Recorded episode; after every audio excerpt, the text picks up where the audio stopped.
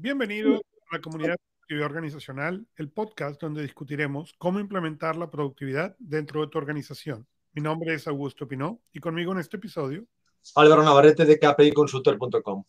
Seguimos conversando de 25 cosas que me enseñó la experiencia y ahora vamos a hablar de el capítulo 9 o el consejo número 9. No seas tus circunstancias, sea lo que decides hacer con ellas. Y mientras leía, me, obviamente me recordaba, yo hablo en el capítulo y empiezo diciendo, ¿no? Mis padres hicieron muchas cosas increíblemente bien y en otras le faltó quizá la visión, al menos en lo que uno puede pensar en retrospectiva, ¿no? Y obviamente ha pasado tiempo desde que yo escribí este libro al día de hoy y ahora mis hijos están un poco más grandes y piensan no solamente en la retrospectiva padres hacia mí, pero ahora piensa en la retrospectiva de mí hacia mis hijos y las cosas que se han hecho bien, unas bien, unas bien, unas, unas mal, ¿no? Obviamente. Pero no deja de ser algo bien importante para decidir y considerar, ¿no? Independientemente de las condiciones en las que están en este momento, y es algo muy relevante el día de hoy, a 14, 15 meses de pandemia, ¿dónde estás? ¿Cuáles son esas circunstancias? ¿Qué ha pasado? Pero más importante, ¿qué vas a hacer con ellas?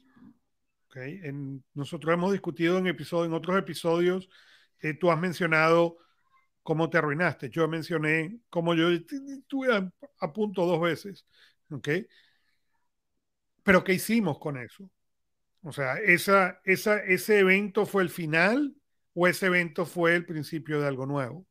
Y a 15 meses de la pandemia, cuando se está hablando de una posible segunda o tercera o cuarta o quinta, ya yo perdí la cuenta encerrada a raíz de cambios nuevamente, a pesar de las vacunas, ¿qué vamos a hacer con eso? ¿Dónde vas a ver tu pyme? ¿Cómo lo vas a convertir en super pyme? ¿Cómo vas a, todo lo que ha cambiado del negocio, ¿ok? ¿Estás esperando que vuelva lo que era antes? ¿O estás tratando de ver cómo logras ponerte un paso adelante de todos estos cambios? Desde el punto de vista de coaching, esto es algo que yo tiendo a trabajar consistentemente con la gente. ¿Qué vas a hacer con las circunstancias? Desde el punto de vista del negocio, es interesante porque es algo donde encuentro mucha oposición o encuentro que lo que vamos a hacer es un cambio radical. Vamos a votar lo bueno y lo malo y hacer algo nuevo porque esto nuevo no va a tener la solución. Y no es votar lo bueno y lo malo, es poder ajustar lo que no está funcionando, pero dejar lo que funciona, ¿no? Pero, ¿cuál, ¿cuál es tu experiencia con, con, estas circunstancias y con lo que has decidido hacer con ellas? Pues, pues gracias, Augusto. Bueno, yo, creo que la, bueno, ante todo, tu capítulo es una experiencia de vida.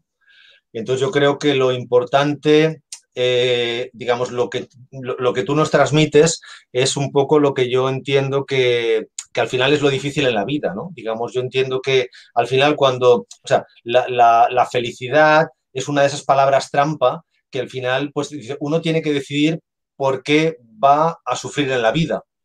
Es decir, cuando uno decide casarse, tener hijos, tener un matrimonio, está claro que tiene cosas buenas, pero en esa, en esa decisión compras problemas.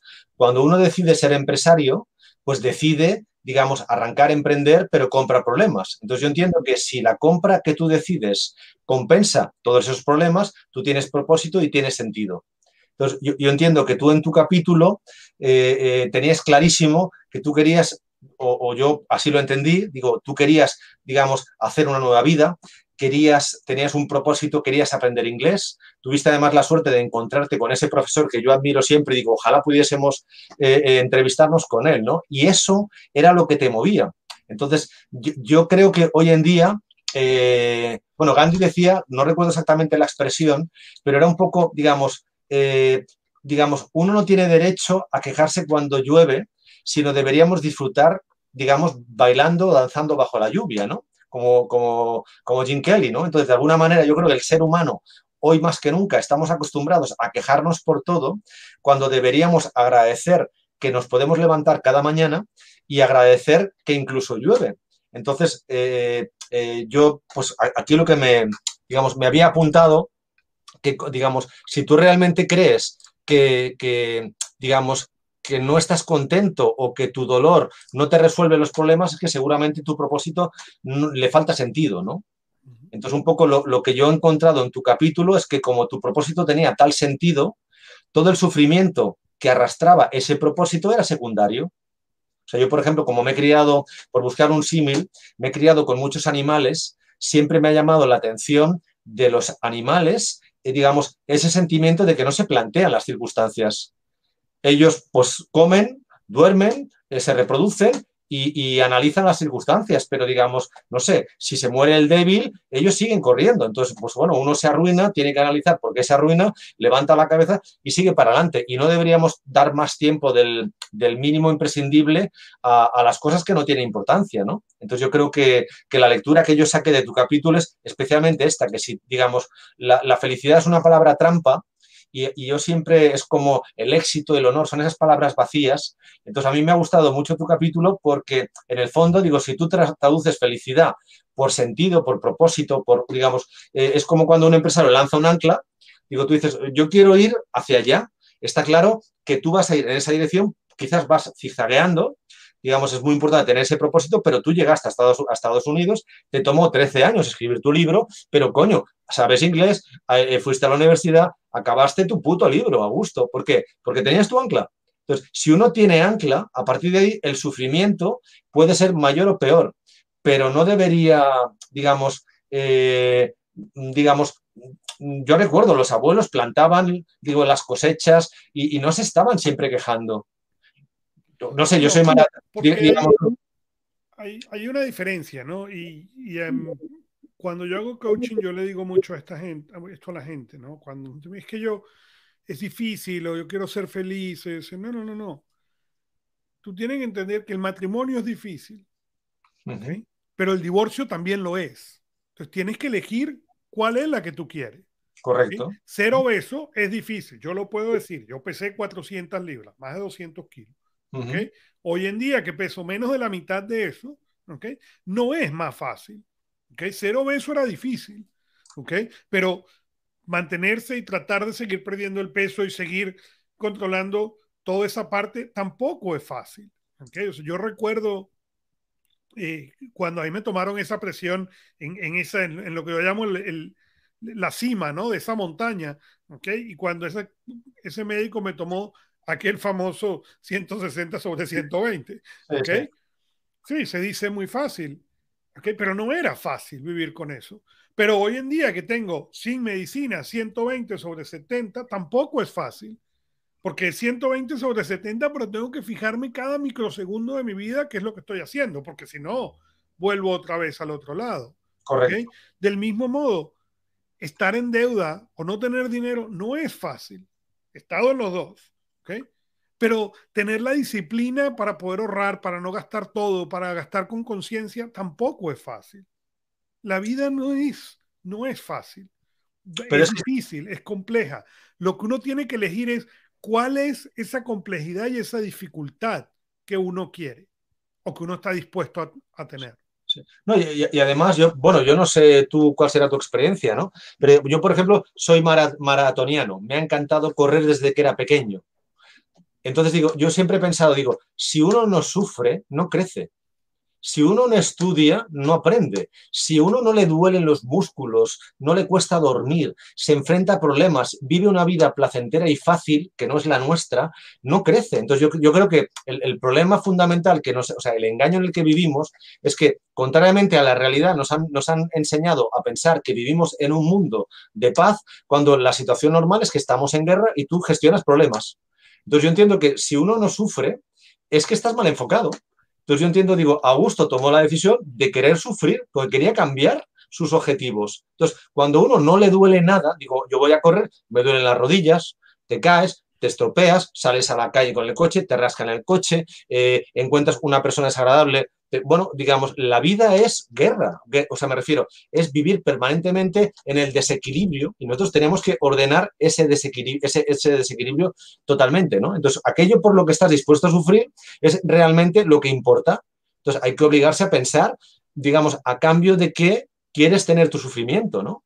Y entonces esa pregunta que, que es de las fundamentales en el coach es la que la gente yo creo que no nos hacemos profundamente, ¿no? Y si realmente tu, dolor no es suficiente, es que tu propósito no es proporcional a tu, a tu forma de ver el mundo, de crecer, ¿no? Y todo esto se va aprendiendo en la vida, lógicamente, ¿no? Claro está. Pero yo lo que veo es que yo soy mucho menos fuerte que lo era mi padre, y recuerdo la fuerza que tenía mi abuelo, mis abuelos, la fuerza mental, esa capacidad, digamos, del sufrimiento, la, ¿cómo le llaman ahora? La resiliencia, ¿no? Que es una palabra, otra palabra rarísima, ¿no? Digamos, los mayores no se planteaban, digamos, tantas tonterías. ¿Por qué? Porque apenas tenían para comer y pasaban frío. Ahora lo tenemos todo y somos de, mantequilla. Entonces yo entiendo que hay que tener un propósito que te haga sufrir a tu nivel, claro está, y luego ir creciendo ese sufrimiento. Entonces, a mí me encantó tu capítulo porque es una historia de vida de una persona que decide comprar sufrimiento a cambio de tener un, futuro mejor para él y para su familia, ¿no? Que, digamos, qué mayor propósito que es en la vida, ¿no? Así es. En, en, y como dice el capítulo, puedes elegir cuál es la, qué es lo que tú quieres que sea difícil. Claro. Pero es importante elegir, porque si tú no eliges, de todos modos va a ser difícil me encanta, porque además la mayoría, digo, coño, es que acabamos sufriendo, pero acabamos sufriendo para conseguir resultados de otras personas. Digo, coño, si vienes una vez en tu vida y tenemos solo una vida, sufre por algo que tú quieras. Escoge tu familia, escoge tu trabajo, escoge tu sufrimiento. O sea, lo que yo no entiendo es que estés sufriendo trabajando para una persona que no quieres, viviendo con una persona que no quieres. Si no te gusta correr, sufre nadando o sufre comiendo, pero coño, sufre en lo aquello que te gusta.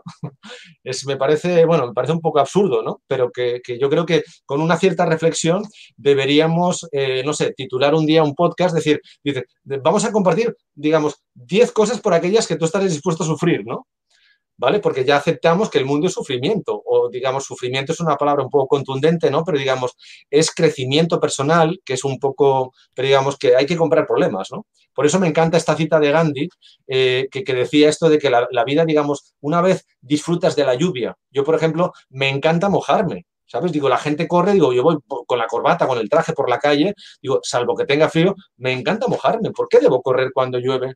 Pues me cambio tu traje y los, las tintorerías deberían ganar dinero gracias a esto, ¿no? Lo llevo a la tintorería y me encanta mojarme. Además, vivo en una ciudad como Barcelona que te secas enseguida. Esto no es Toronto, ¿no? O sea, no hay ningún problema, ¿no?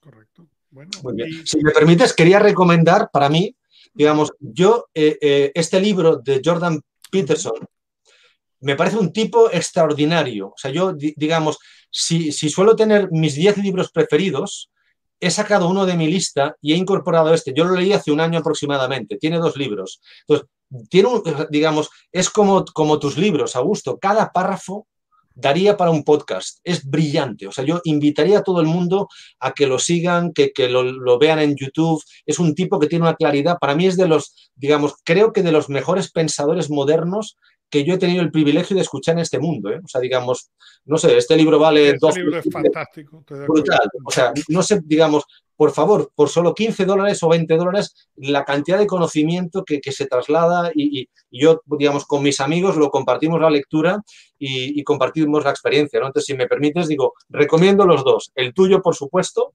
y el de Jordan Peterson porque me parece brillante. Es un tipo que, que está en TED, que está en Quora. Seguidlo, es, no tiene desperdicio. O sea, hace un mundo mejor. Así es. Y con esto, síguenos en LinkedIn o en donde más te gusta escuchar podcast y déjanos un review. Déjanos saber tus preguntas, inquietudes y más a marketing arroba KPI consultor. Y la próxima vez vamos a seguir discutiendo este libro, pero por ahora, gracias por escuchar Productividad Organizacional. Hasta la próxima vez y recuerda que uno más uno es igual a 11, pero uno más uno más uno es igual a 111. Gracias.